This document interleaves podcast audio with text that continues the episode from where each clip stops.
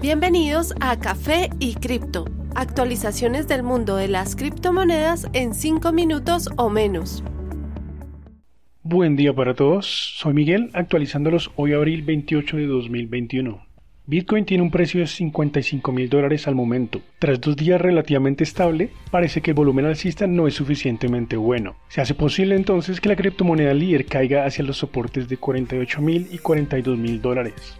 Ether muestra una impresionante tenacidad, pues a pesar de la inestabilidad del mercado, la segunda criptomoneda ha alcanzado un nuevo máximo histórico. Su nuevo máximo es de 2.730 dólares aproximadamente. En el momento se mantiene en este valor, por lo cual es muy posible que en cuestión de horas veamos nuevos máximos. La moneda logra un 24% de crecimiento en los últimos 4 días, desde un valor de 2.220.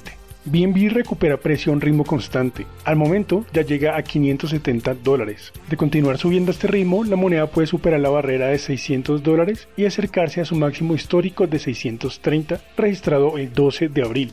Ripple se ubica a 1.34 dólares tras su recuperación superior al 30% en los últimos días. En las demás monedas top 10, ha demostrado una recuperación de aproximadamente 25% recientemente. Su valor ya alcanza los 1.32 dólares. Doge recupera un poco de sus impresionantes ganancias. Al momento se ubica a 0.31 dólares a 40% de su máximo de 0.44 aproximadamente registrado el 16 de abril. Después de las fuertes pérdidas que los llevaron a 29 dólares, Polkadot muestra algo de recuperación alcanzando ya los 33.4. Litecoin también se recupera. En este momento tiene un valor de 255 dólares, a 28% de su máximo reciente de 330. Por último, Uniswap muestra un excelente desempeño, alcanzando ya 42.6 dólares, de paso registrando este como su nuevo valor máximo histórico. En los últimos 5 días ha tenido un crecimiento de casi 50%. El jugador de fútbol americano Sean Culkin se ha convertido en el primer jugador en la historia de la NFL en convertir el 100% de su salario para que sea pagado anualmente en Bitcoin. El jugador del equipo Kansas City Chiefs hizo el anuncio en Twitter, alegando que cree totalmente que la criptomoneda representa el futuro de las finanzas. El pasado diciembre, Russell Okong se convirtió en el primer atleta NFL en empezar a recibir pagos en Bitcoin.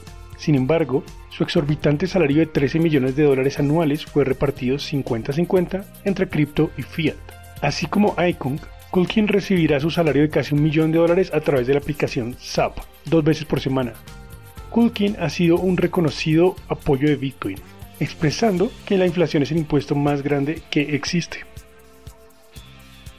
Según el gigante bancario JP Morgan, Ethereum debería mostrar un rendimiento mejor que el de Bitcoin, según ellos, Bitcoin es más una comodidad que compite con el oro como un medio para almacenar valor, mientras que Ethereum es la base de una economía nativa en cripto y funciona más como un medio de transferencia. JP Morgan dice que el crecimiento del mercado de Ethereum ha visto recuperación mucho más rápido en contraste a Bitcoin, lo cual el banco atribuye a mejores condiciones de liquidez en el mercado de futuros. En combinación con el crecimiento continuo de DeFi y otros componentes de la economía de Ethereum, esto sugiere una situación más alcista en contraste con Bitcoin. IOHK, el desarrollador de la red Cardano, ha anunciado una nueva colaboración con el gobierno de Etiopía con el enfoque de digitalizar el sistema educativo del país. El sistema Atala Prism se usará para monitorear y grabar las notas de 5 millones de estudiantes en 3.500 escuelas. El principal enfoque de la iniciativa es reducir las aplicaciones falsas a universidades y hacer posible revisar la validez de notas de los estudiantes sin necesidad de depender de un intermediario.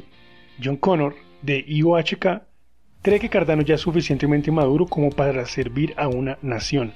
El proyecto en Etiopía es un hito en nuestra misión de proveer de identidad económica, empleo y servicios financieros y sociales a los que están excluidos digitalmente. Después de cinco años de investigación y desarrollo, Cardano es suficientemente maduro para apuntalar una solución en blockchain que pueda eventualmente servir a la población de toda una nación.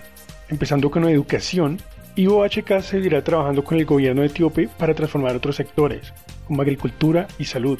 En marzo, el presidente y cofundador, Charles Hoskinson, dijo que los nuevos tratos en África podrían traer millones de usuarios a la red Cardano estableciendo un paralelo entre las naciones africanas de hoy y lo que era China en los 80 Gracias por acompañarnos el día de hoy. Nos veremos pronto en una nueva edición. Recuerden que la cadena de bloques llegó para quedarse. Gran día para todos.